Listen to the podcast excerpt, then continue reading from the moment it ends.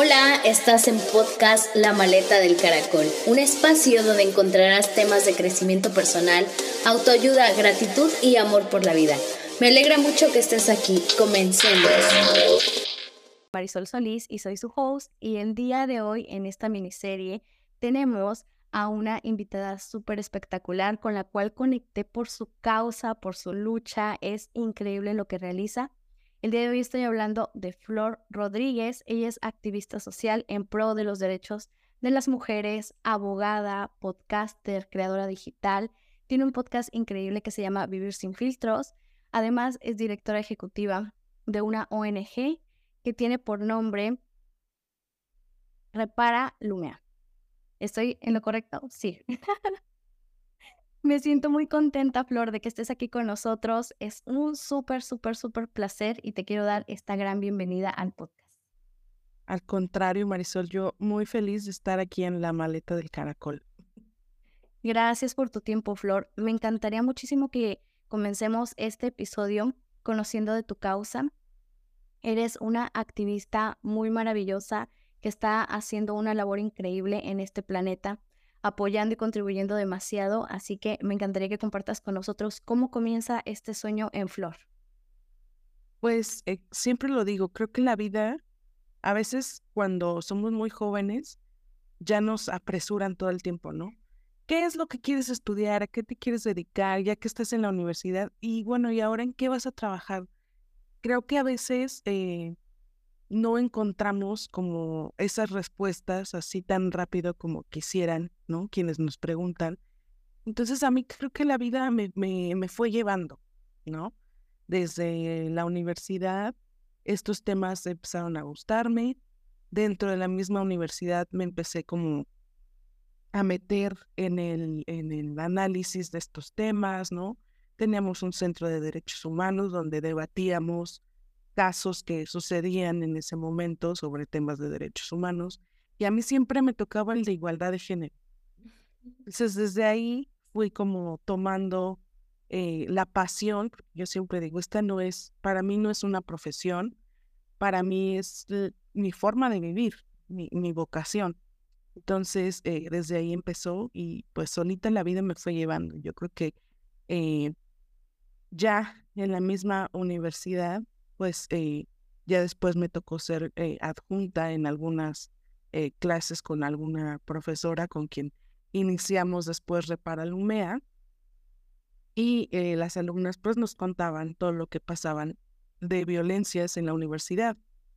Y de repente nosotras platicábamos como lo que estaba sucediendo, ¿no? Pero a veces por más que queríamos ayudarlas dentro de, de la universidad, pues también es un sistema muy burocrático, ¿no? En donde a veces no puedes hacer mucho. Entonces decidimos crear Reparalumea para ayudar a nuestras alumnas que venían a contarnos estos casos, sobre todo de acoso y de hostigamiento sexual, pues por parte de los profesores, ¿no? Interesante cómo, cómo pudiste identificar una problemática en la cual estabas viviendo, o sea, personalmente en primera persona, y esto fue lo que te inspiró más para, para comenzar con esta causa, ¿no? Y por ejemplo, antes de que comenzáramos el podcast, te había preguntado qué, qué significaba Repara Lumea. Y justamente ahorita que estamos ya en el episodio, también me encantaría que compartas con nosotros cuál es el significado de, de este nombre que ustedes eligieron porque es algo increíble y además es algo que conecta realmente con la actividad que ustedes realizan. Sí, pues eh, Lumea es una palabra en rumano, como te contaba, porque habemos de todas las profesiones, la única abogada soy yo, pero tenemos este, nuestra directora general, pues es eh, filósofa, entonces le echo ahí un poquito de su ronco pecho esta palabra de Lumea, y Lumea en rumano significa mundo, entonces lo que nosotras, el objetivo principal de la organización, pues era reparar el mundo. Así es como se se traduce repara Lumea. Qué increíble. Y además también, por ejemplo, en tu podcast, Vivir sin filtro, me, me encanta también el nombre que ustedes tienen porque cada una de las acciones que has ido realizando, aunque son actividades diferentes, todas llevan a un fin y a un propósito. tu pasión y tu cariño por servir y a la equidad y la igualdad de género y en pro a las mujeres. Entonces también me encantaría muchísimo que nos platiques de tu podcast. Sí, Voces sin filtro, eh, pues creo que nace de eso, ¿no? De, de, de decir que no tenemos eh, prejuicios ni estereotipos, que definitivamente es un espacio en el que podemos hablar de cualquier tema. No necesariamente tenemos que estar de acuerdo, ¿no? Pero siempre es bueno escuchar las, las, las diferentes visiones o partes de la historia, ¿no? Entonces, creo que por eso es Voces sin filtro, cada quien puede poner su perspectiva, no importa si, si estamos o no de acuerdo, ¿no? Y creo que sí, eh, es un espacio también para visibilizar el trabajo de las compañeras y de todas aquellas personas que trabajan todos los días y que es un pequeño reconocimiento a ese trabajo.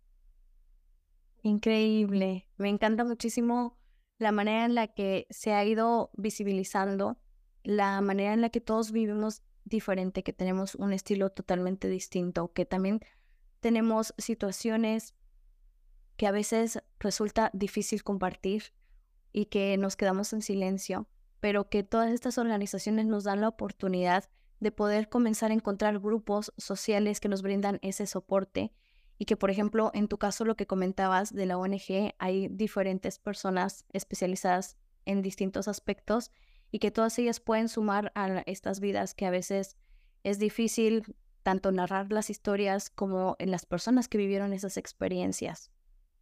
Sí, yo creo que eh, mencionas algo muy importante, que es eh, primero visibilizar lo que existe porque nosotras siempre decimos, ¿no? Lo que no se nombra no existe.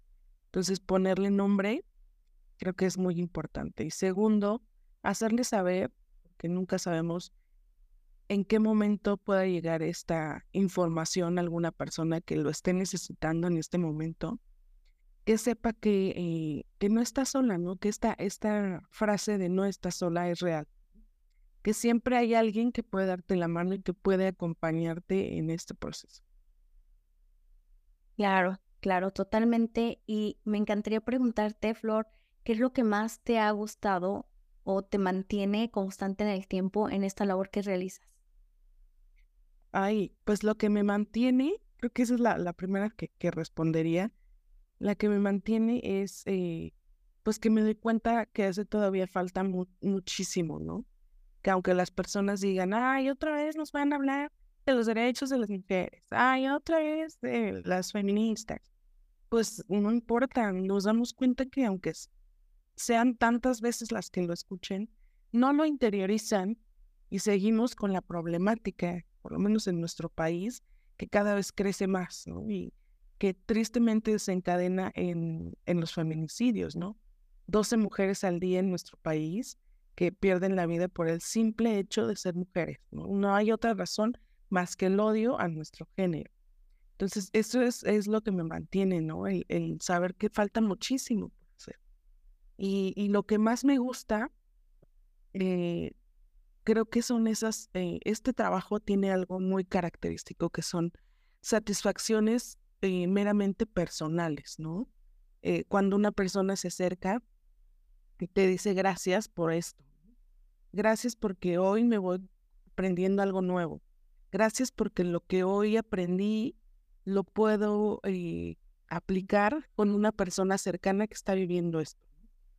Esas son, eso es lo que más me gusta, ¿no? La satisfacción que es pues meramente personal, porque pues no hay eh, una retribución hacia nuestro trabajo más que esa. Sí, qué maravilloso.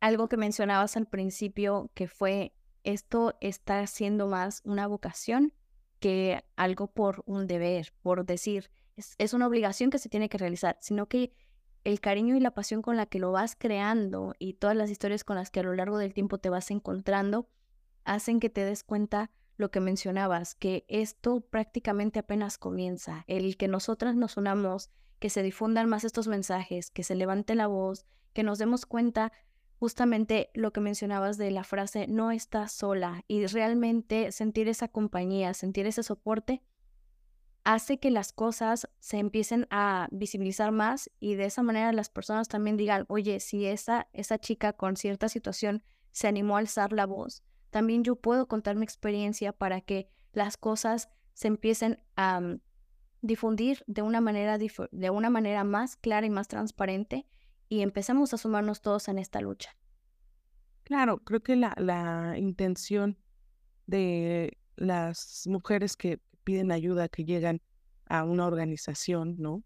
A, pedir ayuda, siempre lo digo yo, como sociedad siempre creemos que el tema eh, jurídico es lo, lo principal, ¿no? El denuncia y en la justicia, el que esté en la cárcel, es como lo que nosotros pensamos eh, primero, ¿no? Cuando alguien llega a pedir ayuda, que eso es lo que ella quisiera. Sin embargo, nosotros nos hemos dado cuenta que, por el contrario, creo que lo primero que, las mujeres necesitan cuando piden ayuda es este soporte emocional, más allá del tema jurídico de la denuncia. Es más, muchas ni siquiera quieren denunciar, ¿no?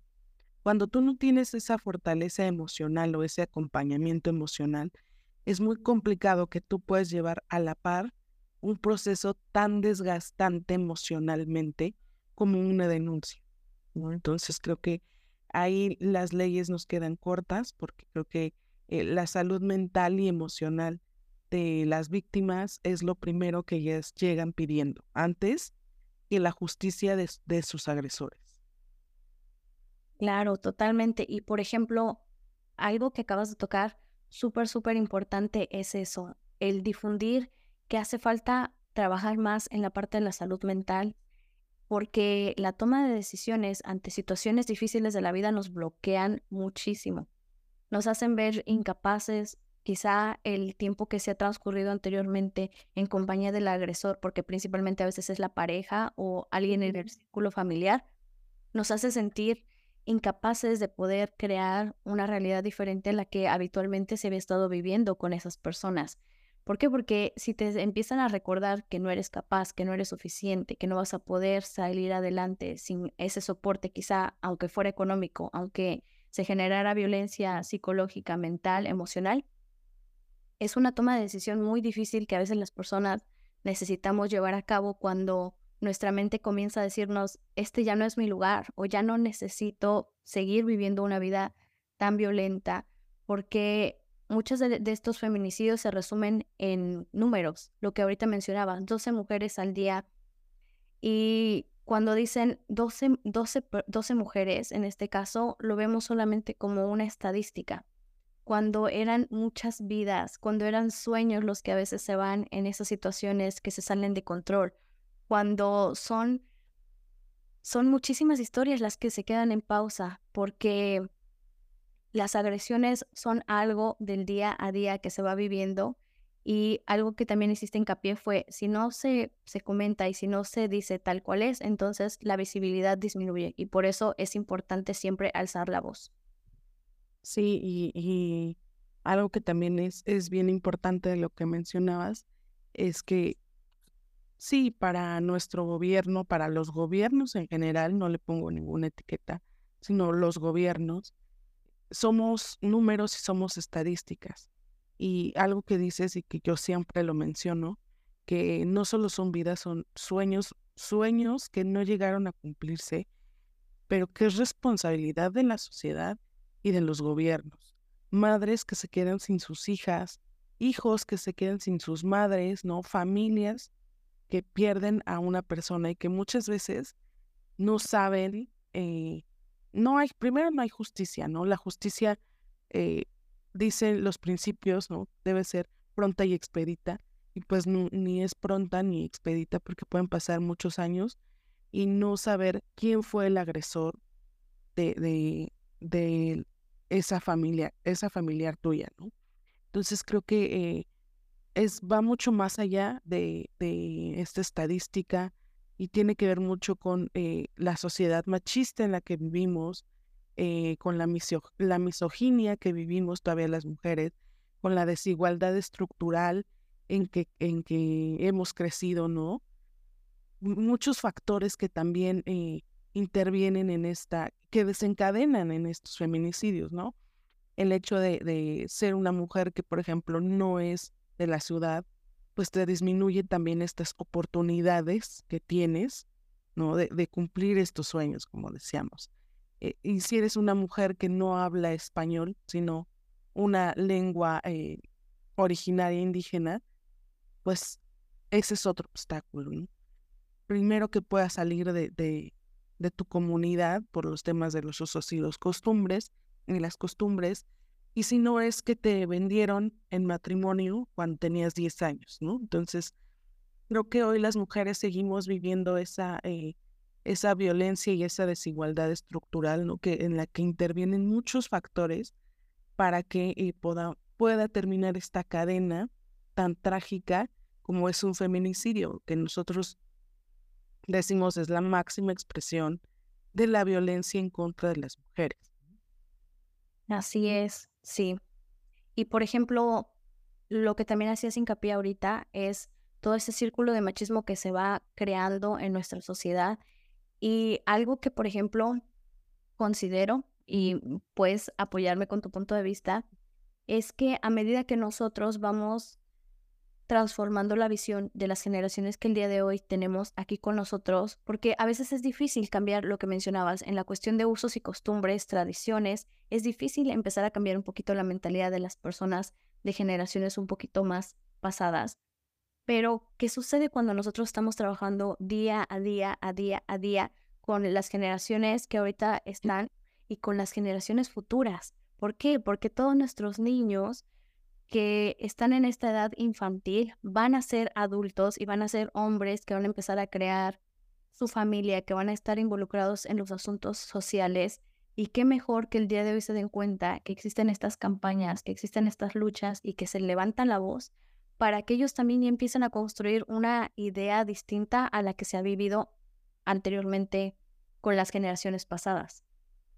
Sí, esta brecha generacional muchas veces es la, la justificación para seguir fomentando y ejerciendo eh, conductas violentas.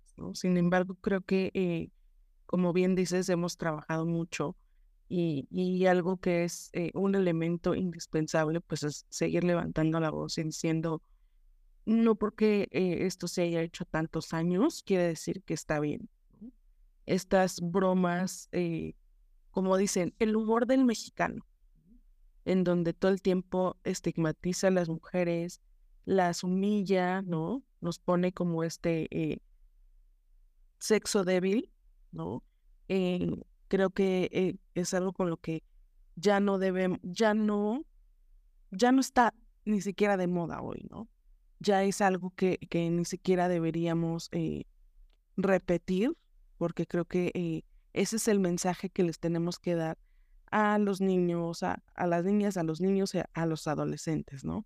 Eh, hoy en día creo que también están mucho más expuestos por el tema de las redes sociales, de, eh, en general, eh, las tecnologías nuevas de, de, la comunicación, ¿no? Y los espacios digitales. Entonces creo que cada vez es más importante que nos fijemos en la narrativa en la que compartimos cualquier cosa, ¿no? Desde una foto, desde un video, desde un TikTok, desde un tweet, la narrativa que le ponemos y, la intención con la que damos ese mensaje, pues con, con esta conciencia de que llega a muchas más personas en mucho menos tiempo. Entonces, creo que hoy hacernos conscientes es lo que debe, eh, debe ser, digamos, ya la normalidad en, nuestra, en nuestro andar. Por ejemplo, Flor, en la ONG que, tú estás eh, participando, ¿hay mujeres y hombres o está más eh, construida por mujeres? ¿O cómo es que ustedes trabajan y funcionan en este hermoso espacio? Eh, somos mujeres, porque creo que hoy todavía el tema de hacer conciencia sobre la violencia de género, sobre cambiar la narrativa, sobre reeducarnos sigue siendo muy estigmatizado como que es problema de las mujeres, ¿no? Entonces, mientras también no cambiemos esa narrativa de involucrar también a los hombres, eh, pues vamos a seguir con, con, con este tema, ¿no? De que solo seamos mujeres. Solo somos mujeres y en nuestro caso, eh, pues la estructura no nos permite dar acompañamientos, porque imagínate cuántas mujeres al día te escriben para pedirte ayuda, pero sí para dar una contención y con nuestra red de apoyo, ya con otras organizaciones que se dedican a dar acompañamiento, a dar otro tipo de atención, pues las remitimos. Increíble, me encanta muchísimo la manera en la que el sistema se ha ido haciendo más accesible para que lo que mencionabas, ¿no? Si llega una persona con ustedes que necesita ayuda, ustedes lo puedan canalizar directamente a algún espacio donde sí se pueda eh, dar ese acompañamiento y ese seguimiento y se empieza a sentir esa red de soporte y de apoyo.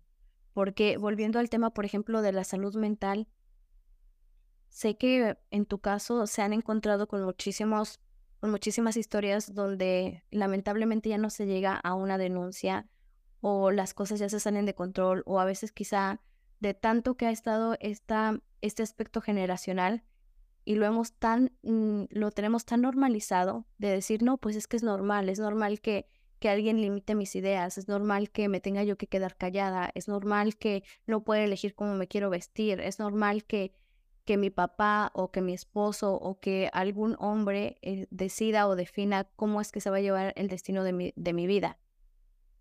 Sí, primero decir algo bien importante que decías, que hoy ha cambiado el sistema y es como mucho más amigable con el tema de, de las redes de apoyo.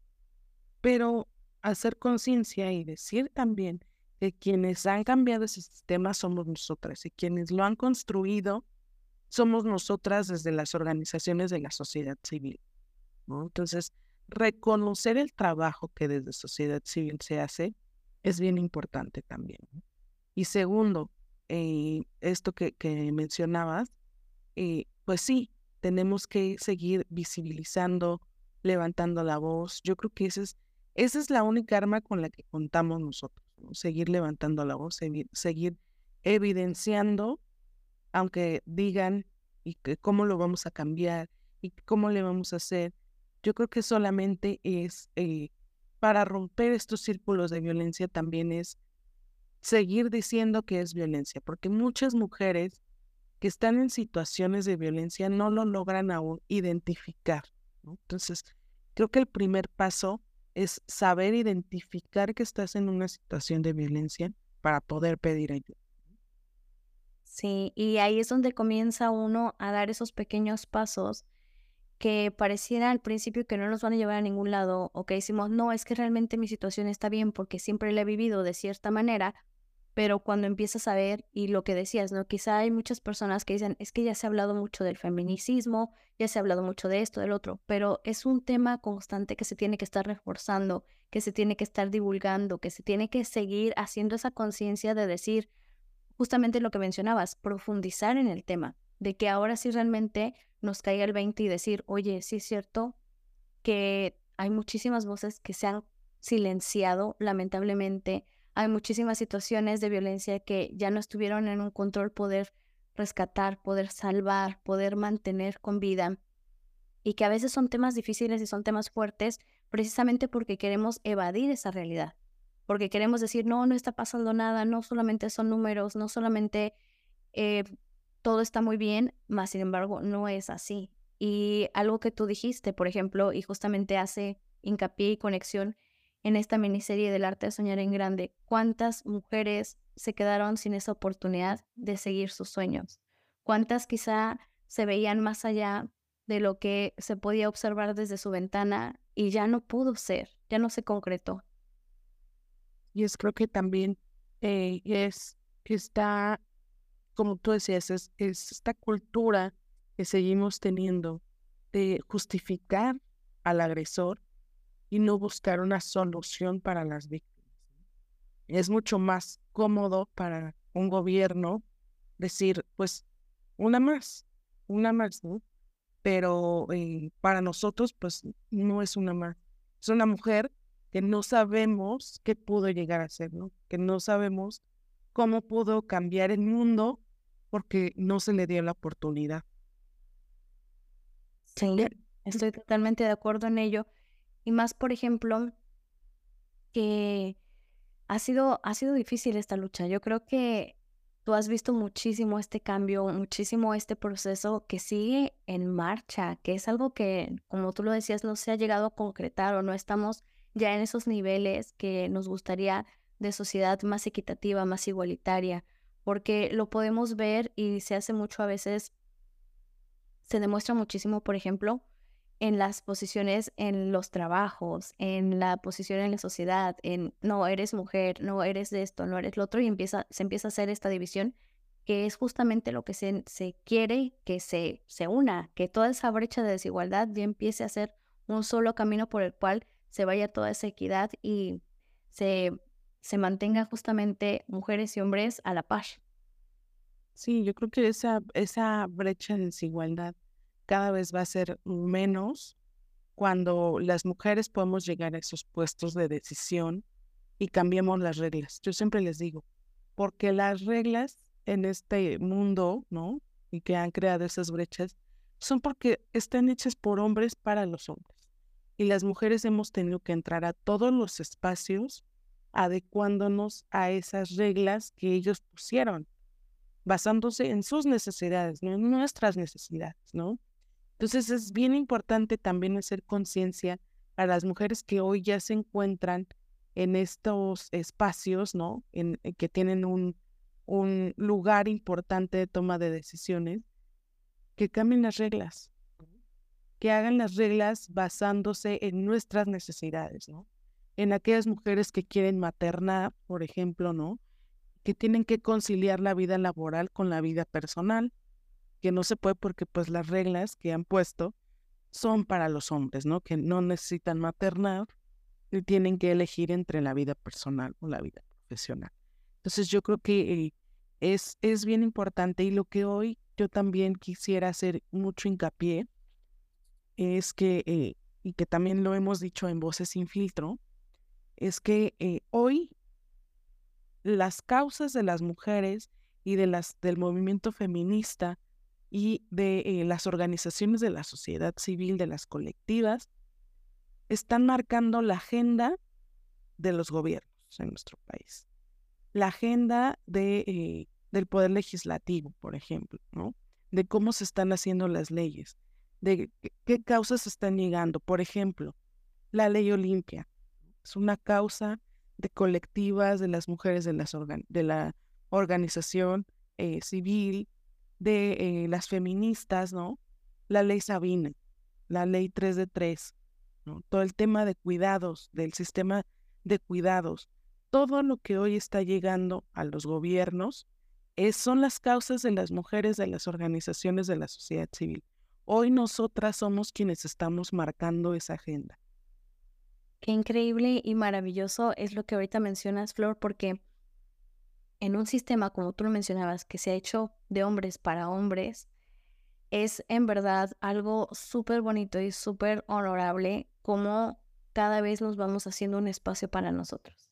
Cada vez es más, más común levantar la voz, cada vez es más común compartir nuestra opinión, poder elegir, poder tomar decisiones y lo que dices, esto también se basa en leyes que se van creando dependiendo de nuestras necesidades. ¿Por qué? Porque si nosotros nos quedábamos conformándonos con lo que se nos daba, entonces siempre tienen esa ideología de, es que así están bien.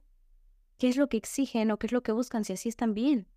Cuando no es verdad, cuando a veces, por ejemplo, entramos en este rol de estar trabajando, pero también tenemos que cuidar eh, del hogar 100%, pero también tenemos que tratar de hacer un poquito más de tiempo para actividades extras y aparte un cuidado personal y aparte tengo que estar pensando quizá en generar una fuente de ingresos extras porque lamentablemente en el lugar donde estoy mi salario no es equitativo al de mis compañeros de trabajo. Y son muchísimas cosas que las mujeres vamos viviendo y que lo que decías ahorita, cuando las organizaciones civiles empiezan a alzar la voz y generan que además de decir, oye, sabes que se pueden realizar estas cosas, se queden ya escritas en la ley y entonces ya los gobiernos, ya las empresas, ya las instituciones tienen que seguir algo que ya está establecido, es algo que impacta bastante, que ya está dando un paso muy trascendental, trascendental. Muy trascendental para nuestras generaciones futuras y para que ahora sí poco a poco se vaya viendo esto más común y más normal de decir, oye, todos necesitamos y todos tenemos necesidades distintas que se tienen que cubrir. Pero además de, estar marcando la agenda eh, desde las mujeres de, las, de la sociedad civil, también estamos quitando este estigma, ¿no?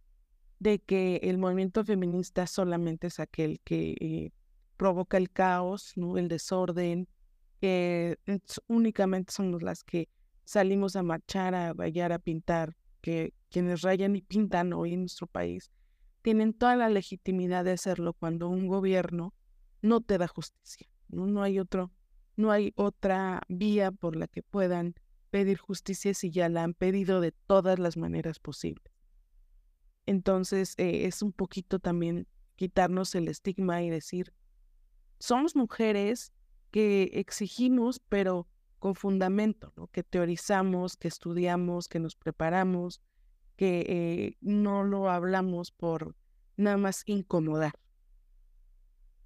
Increíble y qué maravilloso lo que estás mencionando porque justamente es también transformar esta idea, ¿no? De, de lo que mencionaba. Solamente se muestra el, el, el feminismo cuando se crea una marcha, cuando no es así. Hay muchísimo trabajo atrás, hay muchísimas situaciones que se van viviendo día a día y que se tienen que, que continuar con apoyo, con soporte, con orientación. ¿Por qué? Porque a veces la visión que se trae es de, no sé si alzar la voz o no, no sé si, si decir lo que me está pasando, no sé si compartirlo, no sé ni siquiera a dónde acudir si estoy viviendo una situación de violencia.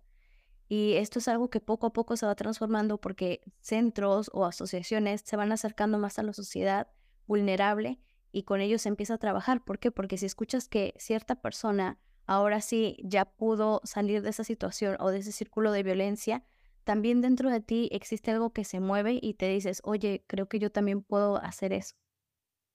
Sí, y las organizaciones de la sociedad civil siempre vamos tres pasos adelante que el gobierno, ¿no? Porque nosotras somos quienes atendemos en primera instancia, pues, todas las problemáticas de, pues, de la sociedad, ¿no? Y en este caso, pues, de las mujeres.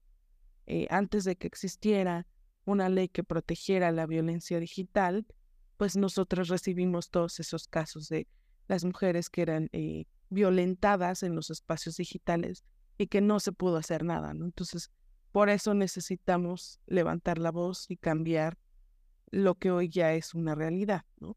Pero, eh, pues nosotras, por eso es que creo que hoy no es bien importante reconocer que hoy nosotras somos quienes estamos marcando la agenda en nuestro país, haciendo el trabajo del gobierno. Sí, disculpa, Flor.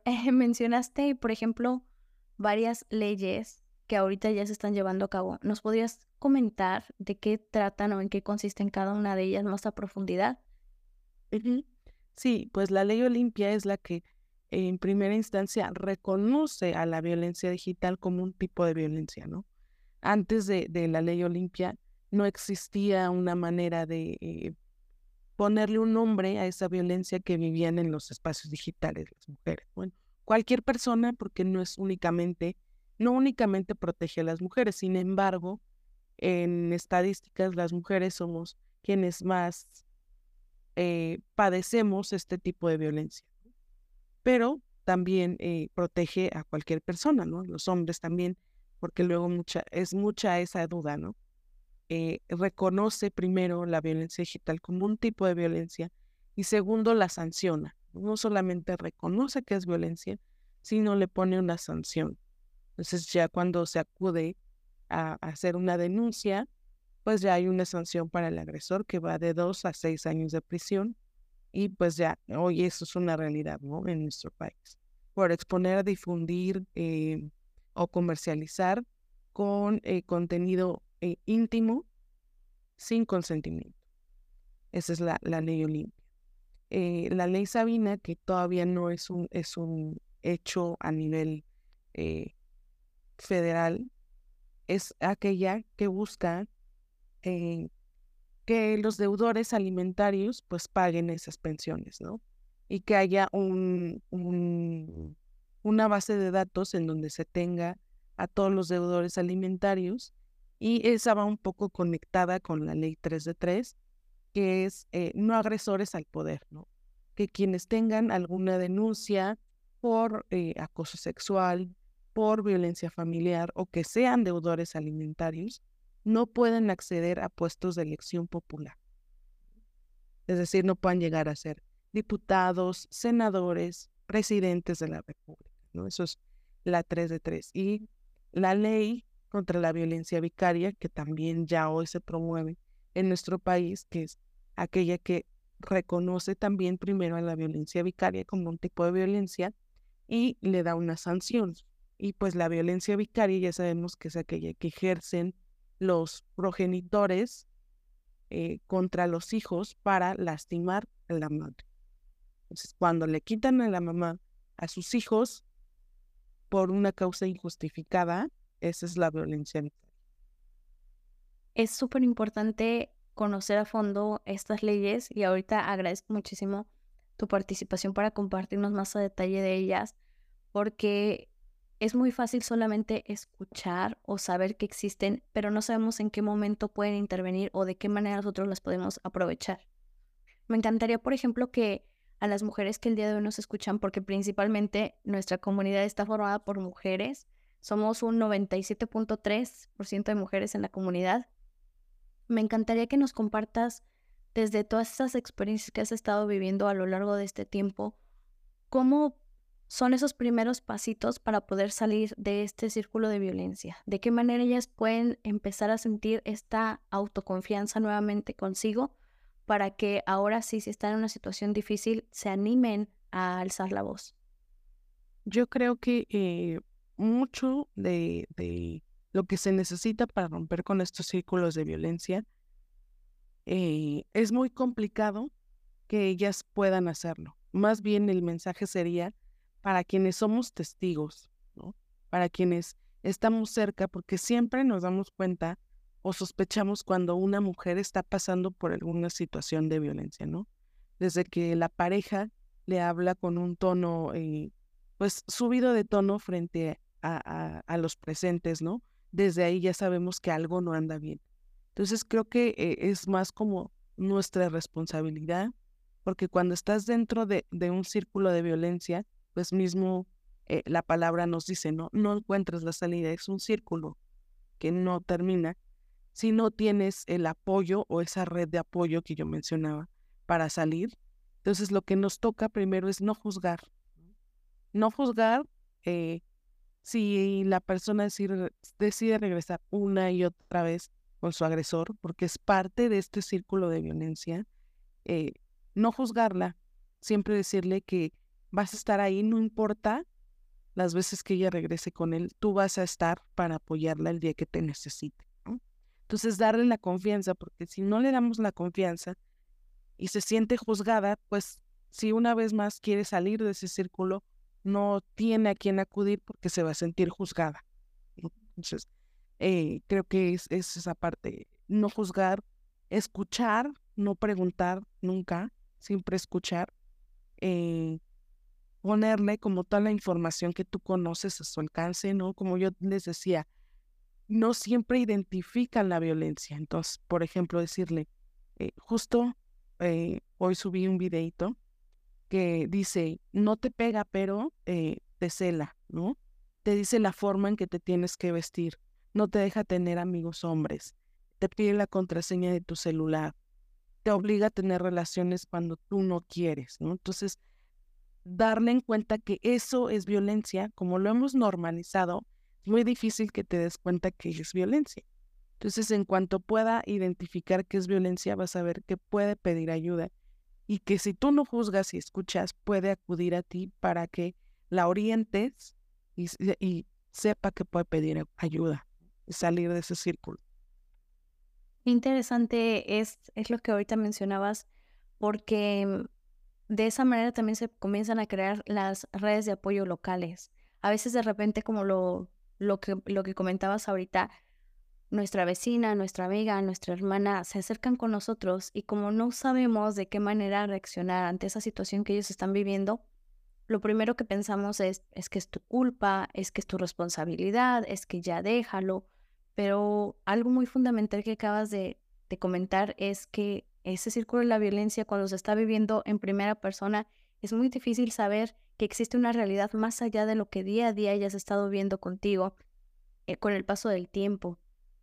Y también, por ejemplo, esto también genera muchísimo la parte de la sororidad entre mujeres. Y es fundamental, ¿por qué? Porque cuando alguien se acerca con nosotros, podemos ser ese, ese espacio o ese rayito de luz que le diga, estás, estás con otras personas que te van a entender, que van a poder sentirse quizá no identificadas con la situación, porque a veces dar nuestro punto de vista desde, un, desde el exterior es muy difícil a alguien que lo está viviendo constantemente, pero sí crear esa sororidad y decir, estamos aquí contigo. Y a veces esas palabras tan básicas generan un cambio muy grande desde la mentalidad.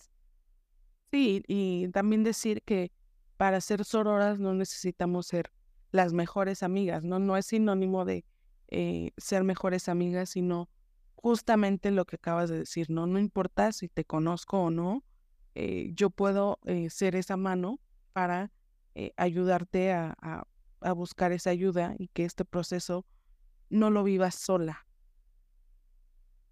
Increíble. Qué, qué maravilloso poder con, tener, conectar diferentes aspectos, diferentes puntos, diferentes espacios que nos permiten recordar lo importante que es alzar la voz, lo importante que es dirigirnos y construir una vida que nos guste, que nos haga sentir en plenitud.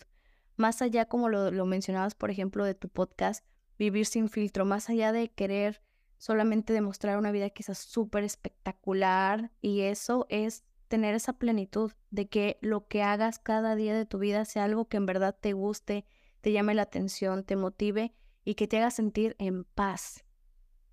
Sí, lo más, yo siempre les digo a las mujeres que, que me escuchan, que me siguen, eh, que se acercan a mí, lo más importante que tenemos es nuestra voz. Entonces, no dejes que nadie te diga que no puedes gritar, que no puedes decir, que no puedes hacer, porque eso solamente lo decides tú, porque es tu voz. Entonces, eh, levantar la voz de si sirve, si funciona, decir lo que pensamos puede ser incómodo o disruptivo, pero es esa semillita que sembramos para generar el cambio. Espectacular, Flor. Y por ejemplo, en todo este proyecto y todos estos, estos años que has estado en esta labor, ¿qué es lo que más te ha impactado y te ha hecho sentir dentro de ti, wow, qué increíble es estar aquí pudiendo aportar este granito de arena? Pues a mí lo que, lo que más me llena es que conforme tú vas adentrándote en esta, en esta labor, vas conociendo a más mujeres maravillosas que hacen un trabajo espectacular todos los días, ¿no? En las que a veces muchas veces también como movimiento, como sociedad, somos muy injustos porque les exigimos y ponemos ciertas expectativas en las personas, deshumanizándolas, ¿no? Y dejando de pensar que son seres humanos, como todas nosotras. Entonces, eh, tener la amistad de tantas mujeres tan fregonas, tan maravillosas, que, eh, que no se detienen, que siempre levantan la voz, pero que también tienen esos momentos en que necesitan una mano o, o, un hombro, ¿no? Para, para llorar, para escucharlas, ha sido eh, pues maravilloso. Increíble, Flor. Me encanta muchísimo y me encantaría también hacerte dos preguntas antes de que cerremos este episodio tan precioso que hemos tenido contigo y todo lo que hemos conocido del tema, porque a veces el no tener conocimiento respecto a algo, pues nos hace no tener ni punto de vista al respecto, hacernos inhumanos, como lo mencionabas, y creer que es una realidad totalmente distinta o diferente a lo que nosotros estamos viviendo. Así que el abrir este espacio, el compartir este tiempo contigo, pues es algo que, que nos llena muchísimo el corazón, la mente y también el, el fortalecer nuestra valentía. Y me encantaría preguntarte si pudieras ver a tu flor de hace algunos años, cuando estabas en la universidad, cuando comenzaste con este proyecto, ¿qué es lo que te gustaría decirle después de todo este trayecto que el día de hoy has vivido? Y va a haber días muy difíciles, muy difíciles en los que vamos a querer tirar la toalla, pero que se vale también sentirlo, que validemos los sentimientos, buenos o malos que vayan sucediendo en el, en el transcurso de este proceso, pero que siempre vamos a encontrar una razón y un motivo por el cual seguir. Que no hay, no tenemos un límite o no tenemos una meta, porque creo que las circunstancias siempre nos van llevando a más. Qué precioso mensaje. Siento que estaría súper, súper, súper orgullosa de escuchar eso porque cuando damos ese primer paso a una labor que tiene todo este cariño y esta, y esta pasión por esa vocación de servir, de ser ese soporte y ese acompañamiento, al principio no vemos todo lo que se viene enfrente, ¿no? Y después, ya que has vivido toda esta experiencia, desde, desde este punto de vista de ahora, puedes decirle, ha sido increíble que hayas tomado esta decisión de estar al pendiente de tus compañeros de la universidad, que se aterraban, que les daba miedo levantar la voz y que poco a poco fueron encontrando estos puntos que les hacían sentir en confianza, seguras y no juzgadas. Así es. Y pues de nuevo, recuerden que lo más poderoso que tenemos es nuestra voz. Exacto. Y siempre vamos a estar alzando la voz, siempre vamos a estar gritando como tú lo dijiste para que estas luchas se sigan visibilizando, para que la sociedad comience a crear esta conciencia, para que se trabaje más con las generaciones futuras, para que esto llegue si no lo hacemos nosotras, nadie lo va a hacer. Totalmente de acuerdo contigo, mi querida Flor. También quería yo preguntarte, como nuestro podcast se llama La maleta del caracol, ¿cuáles son los esenciales de Flor al momento de viajar? ¿Qué es lo que siempre llevas en tu maleta que no te puede hacer falta? Eh, lo que no me puede hacer falta, mi familia. Yo creo que es, es eh, como el número uno. Muchas veces, eh, pues no es, no les da la mayor comodidad lo que hago. O no comodidad, sino tranquilidad, lo que mi profesión, pero aún así creo que siempre me han, me han apoyado, pues mi familia.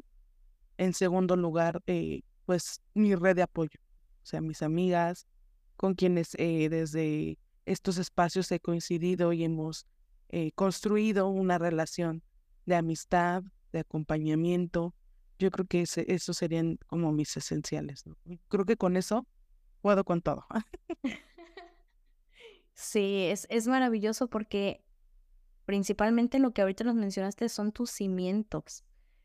Mientras los cimientos estén fuertes, lo que justamente hace hincapié se puede con todo. ¿Por qué? Porque sabes que es tu lugar seguro, sabes que si de repente tú también, porque vives diferentes situaciones, recibes diferentes historias y experiencias, de repente tú también necesitas ese momento del día en el cual te den ese aliento, te escuchen, te no te juzguen, justamente algo que mencionabas, que no te juzguen, que te hagan sentir que que estás creando algo increíble y maravilloso y que yo considero desde este espacio que siempre ves esos frutos de esta lucha increíble que día a día realizas. Sí, yo creo que, eh, como te decía, los, los frutos se ven cuando alguien llega y, y aportaste un granito de arena para que cambiara su vida. Gracias, Flor.